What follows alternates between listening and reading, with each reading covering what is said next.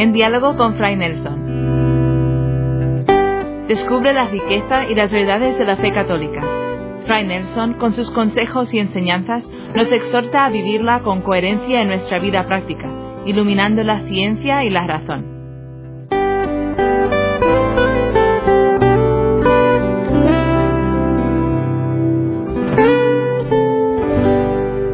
Cuando hablamos de la relación o del diálogo entre la Iglesia y el mundo, no cabe duda que uno de los obstáculos principales se resume en una palabra, y esa palabra es pecado. Digo que esa palabra es obstáculo porque muchas personas piensan que la Iglesia domina la mente o pretende dominar la mente de la gente, pretende dominar la cabeza de la gente y la vida de la gente con la palabra pecado. Más de una vez hemos escuchado esa clase de frases, para la iglesia todo es pecado. O también, la iglesia tiene una obsesión con ciertos pecados. Esto se dice sobre todo con referencia a los pecados relacionados con la sexualidad humana lo que corresponde en los mandamientos de la ley de Dios al sexto y al noveno mandamientos.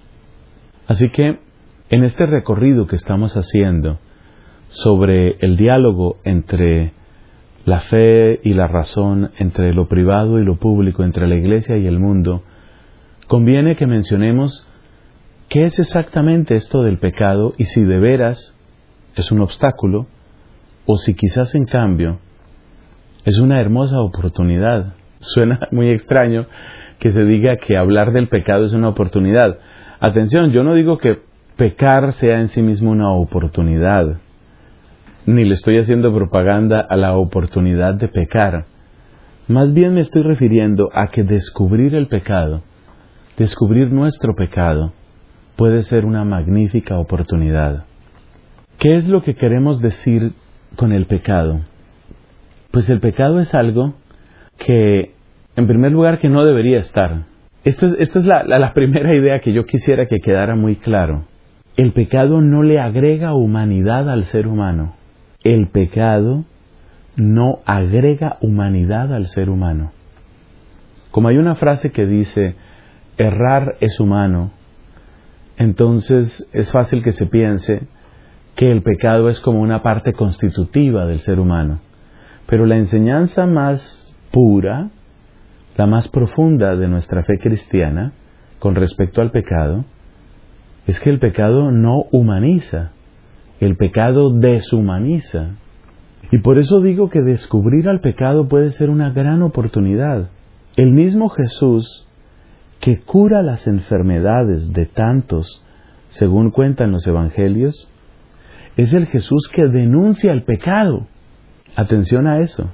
Jesús denuncia el pecado, lo cual está indicando que su compasión y su misericordia no se reducen a que nosotros tengamos un cuerpo saludable, por ejemplo, libre de la lepra, libre de la parálisis, libre de una cojera que teníamos, libre de la ceguera. Así como el cuerpo tiene que ser liberado de la enfermedad, el alma tiene que ser liberada del pecado. Y hay varios pasajes en la Biblia que nos ayudan a ver esta relación estrecha entre el ministerio de Cristo cuando cura a los enfermos y su ministerio, su servicio, cuando muestra el pecado, cuando denuncia el pecado y cuando lo perdona. Yo creo que uno de los pasajes más fáciles de relacionar es aquel tan conocido de un paralítico que tuvieron que bajarlo por medio de unas cuerdas. paralítico estaba tendido en su cama, en su camilla, y como había tanta gente alrededor de Cristo, no encontraban manera de acercárselo. Querían llevarle a esta persona a Cristo para que Cristo la curara. Ellos estaban pensando únicamente en la parte física. Veían en Cristo un un hombre de Dios, un hombre que realizaba prodigios, lo que técnicamente se puede llamar un taumaturgo, un hacedor de maravillas. Entonces, le llevan a Cristo, a este paralítico, para que Cristo lo cure. Pero había mucha gente alrededor del Señor y entonces tuvieron que abrir un hueco en el techo y luego bajar por medio de unas cuerdas, bajar al paralítico para ponerlo delante de Cristo. Y nos dice el Santo Evangelio que Él, viendo la fe de aquellos hombres, le dijo al paralítico, ¿qué le dijo al paralítico? Le dijo, tus pecados quedan perdonados. Es, esa es como una sorpresa que Cristo haya dicho eso. Porque es evidente que la intención de ellos, y se presume que la intención del paralítico, no era ningún perdón de pecados. Se presume que la intención de ellos era la curación, lo que ellos querían era la curación. Pero resulta que Cristo lo primero que dice es tus pecados te quedan perdonados como mostrando dos cosas, mostrando que Él ve lo que otros no ven y mostrando que Él pone en primer lugar esa que es como la enfermedad del alma, el mismo que cura las enfermedades en el cuerpo, perdona los pecados del alma. Así que descubrir el pecado no es una mala noticia. Descubrir que somos pecadores no es una desgracia, es el comienzo de la gracia. Y por eso Nadie debe apartarse de la iglesia por el hecho de que la iglesia hable del pecado. En la medida en que el pecado está sucediendo en nuestra vida, en esa misma medida, nuestra vida es miserable por causa de ese pecado. Entonces descubrir el pecado es como descubrir la llaga, es como descubrir qué cepa de tal bacteria te está haciendo daño. Cuando una persona tiene una grave infección, lo que más interesa a la gente en el hospital o donde estén tratando a esa persona es cuál es la bacteria que le está causando esto. Y a veces tienen que hacer toda una investigación. Los bacteriólogos y supongo que también otros científicos que tienen que ver con esta clase de dolencias hacen, por ejemplo, cultivos. Toman una parte de lo que está infectado y, y lo multiplican en condiciones controladas, por ejemplo, utilizan una especie de platos pequeños, debidamente cuidados y tapados, bueno, con todas las precauciones, pero hay que saber cuál es la cepa, cuál es la variedad de bacteria que está atacando a esa persona. Exactamente lo mismo es lo que sucede en la fe. También en la fe nosotros necesitamos descubrir cuál es la cepa que nos está atacando y eso es lo que descubrimos cuando llegamos al pecado, es decir, cuando llegamos a descubrir cuál es nuestro pecado. La Iglesia tradicionalmente ha hablado de enemigos del alma y ha hablado de pecados capitales. Es una manera de ponernos en guardia y es una manera de ayudarnos a hacer ese discernimiento. Enemigos del alma son demonio, mundo y carne. Cuando hablamos del demonio, pues hablamos de la existencia de un ser personal espiritual, no material, que tiene como tarea propia, autoimpuesta, apartarnos de Dios, sobre todo a través de la soberbia, a través, a través del orgullo, a través de la rebeldía frente a Dios. Cuando hablamos del mundo, hablamos del poder que tiene la opinión pública cuando se asume acríticamente, el poder que tienen las modas y tendencias y también la fama y la vanagloria, cuando hablamos de la carne, hablamos de aquellos placeres y comodidades que fácilmente nos arrastran a ser infieles en nuestra vocación como cristianos. Entonces, a través de esas expresiones, pues uno puede buscar por dónde puede ir esa cepa, esa infección que uno tiene. Otra manera es referirse a los pecados llamados capitales. Capital viene de caput en latín, que quiere decir cabeza caput, genitivo capitis, la cabeza es lo que, no solamente la cabeza de un organismo, sino también cabeza de otras cosas, es decir, comienzo, principio de otras cosas. De modo que cuando se habla de pecados capitales, se habla de pecados que llevan a otros pecados. El pecado capital por excelencia es por supuesto la soberbia, pero hay otros pecados capitales. La envidia, la lujuria, la mentira, la avaricia, son algunos de los pecados capitales, la ira. Entonces, en la medida en que uno repasa esa lista de pecados capitales, quizás hay un momento en el que uno identifica, esto me está sucediendo a mí. Mi vida está siendo humillada, está siendo rota, está siendo trastornada por la envidia o por la codicia o por la lujuria, por la mentira, por la soberbia, por la pereza. Y al descubrir eso, estoy descubriendo la cepa de algo que ha arruinado mi vida. Porque pensemos cuántas cosas buenas nos perdemos por los pecados que cometemos.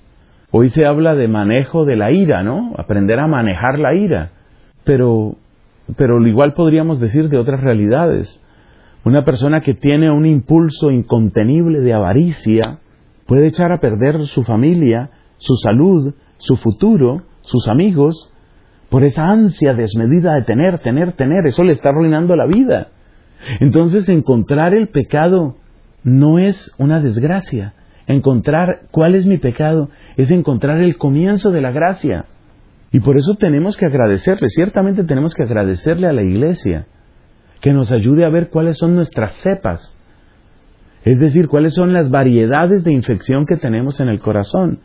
Porque también es muy cierto que esto cambia de una persona a otra persona. A veces uno se siente muy bueno y se cree muy bueno porque no comete un determinado pecado. Pero uno comete otros. Por eso conviene utilizar eso que la iglesia llama examen de conciencia.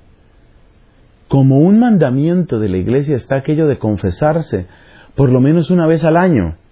Uno de los propósitos de la confesión por lo menos una vez al año, sacramento de la confesión, es que uno tenga ocasión de hacer un buen examen de conciencia para averiguar cuáles son las infecciones que se le han ido pegando.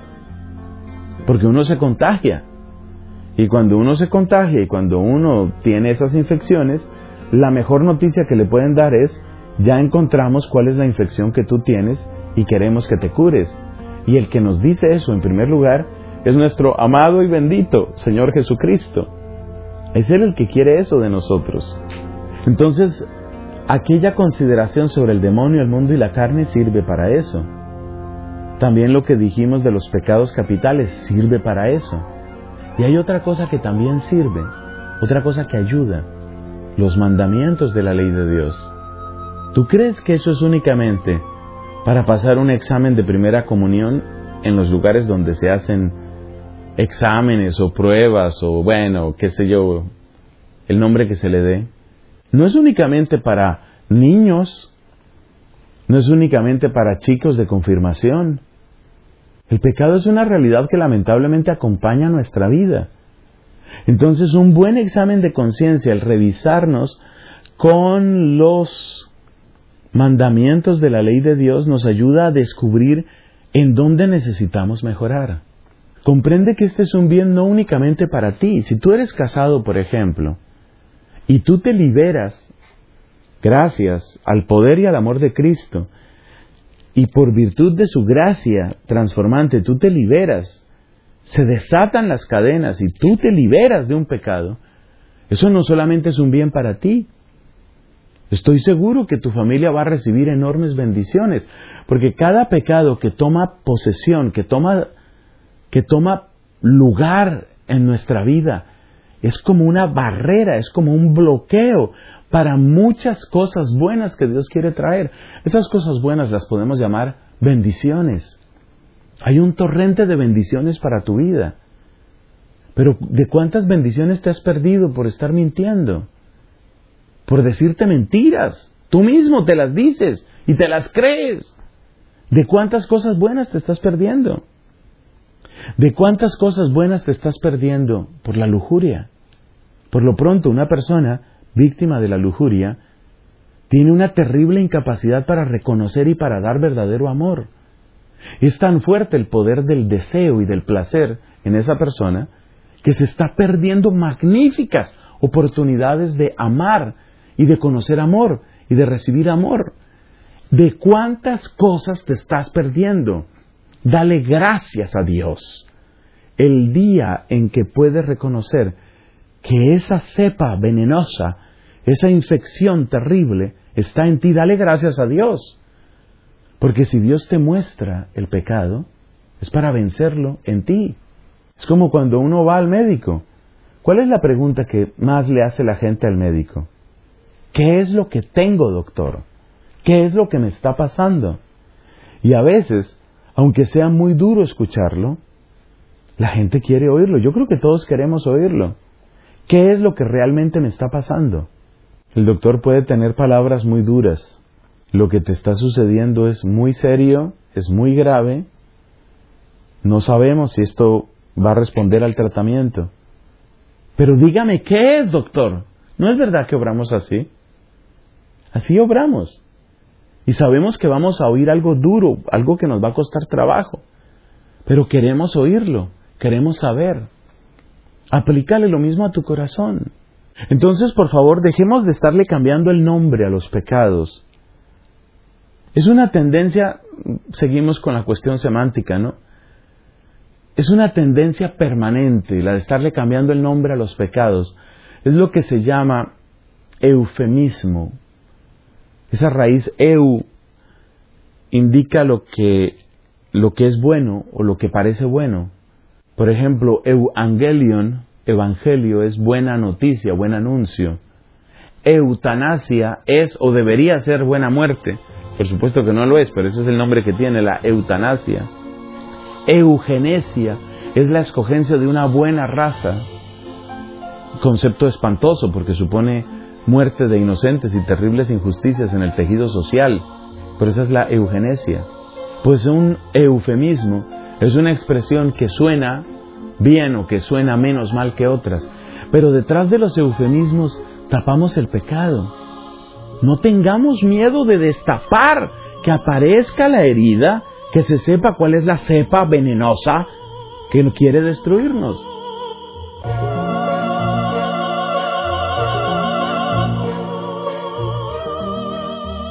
Entonces déjate de estar diciendo, mira, es que tengo ganas como de una interrupción voluntaria del embarazo. No, eso se llama aborto. Ese es el nombre que tiene.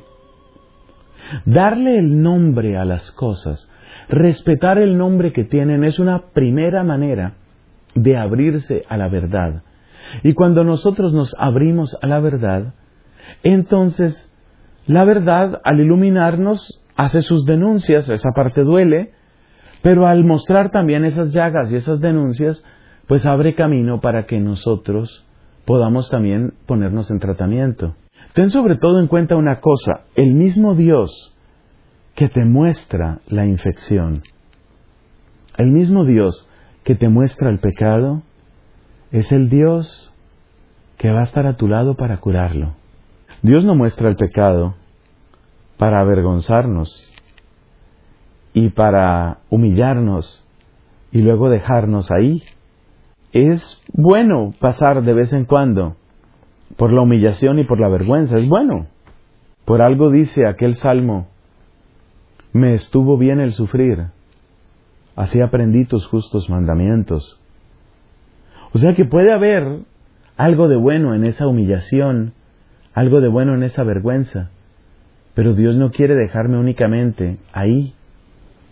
Dios lo que realmente quiere es un éxodo conmigo. Quiere sacarme de ese Egipto, quiere sacarme de ese engaño, quiere sacarme de esa tierra de sombra y de muerte y quiere llevarme al reino de su Hijo querido. Eso es lo que Dios quiere. Entonces nosotros tenemos que mirar el conocimiento del pecado como una buena noticia y dejar de cambiarle el nombre a las cosas. Por ejemplo, una cosa es un pecado y otra cosa es una equivocación. Son dos cosas distintas.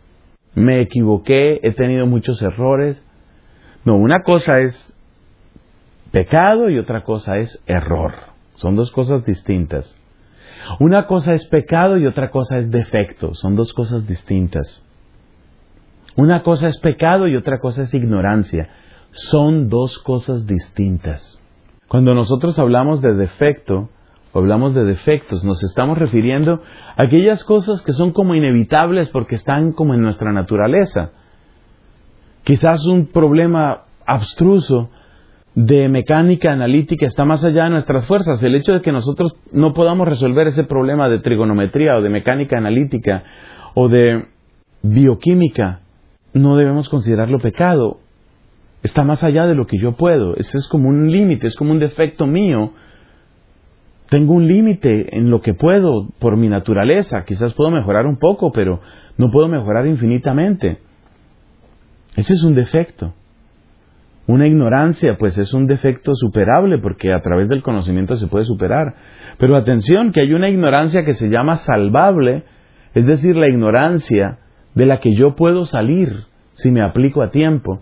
Y hay otra ignorancia que se llama insalvable, es decir, cuando prácticamente ningún acto de voluntad, ningún propósito que la persona hubiera hecho le hubiera podido ayudar.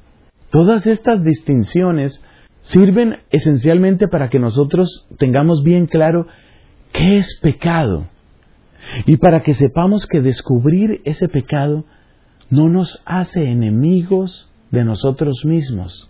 Vamos a hacer un último comentario sobre el tema de la culpa.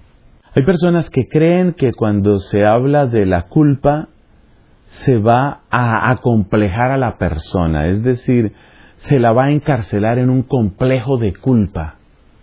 No y no. El complejo de culpa, es decir, aquella persona que tiene la tendencia a estarse regañando, a estarse autocastigando, esa esa tendencia es exactamente lo opuesto de la fe cristiana. Lo opuesto. La única razón por la que nosotros queremos conocer la verdad de nuestra culpa es para poner eso delante de Dios, que nos ha dado en Jesucristo plenitud, perfección de salvación. La única razón por la que nosotros reconocemos nuestra culpa es porque sabemos que hay un Dios que es capaz de perdonarla y destruirla. De modo que esa culpa no tiene la última palabra. En el lenguaje de la fe cristiana, la culpa nunca es la última palabra. Hasta el final, hasta el último acto consciente que una persona pueda tener mientras está sometida al tiempo, hasta el final, incluso hasta más allá de lo que pueda ver la ciencia y la medicina, porque ya dicen que ha sucedido muerte clínica, que ya que no hay actividad cerebral, solo Dios sabe en qué momento una persona sale para siempre del tiempo hacia la eternidad. Pues déjame decirte algo, hasta el último acto que la persona pueda realizar en el tiempo, hasta el último, hay oferta de misericordia. Nuestro Dios es grande y compasivo. Y nosotros jamás hablamos de la culpa para dejar a la persona aprisionada en la culpa, jamás. ¿Qué nos dice, por ejemplo, el apóstol San Pablo? Donde abundó el pecado, porque el pecado ha abundado, donde abundó el pecado, sobreabundó la gracia. Es mayor el misterio de amor, es mayor el misterio de salvación, es mayor la alegría del perdón, mucho mayor.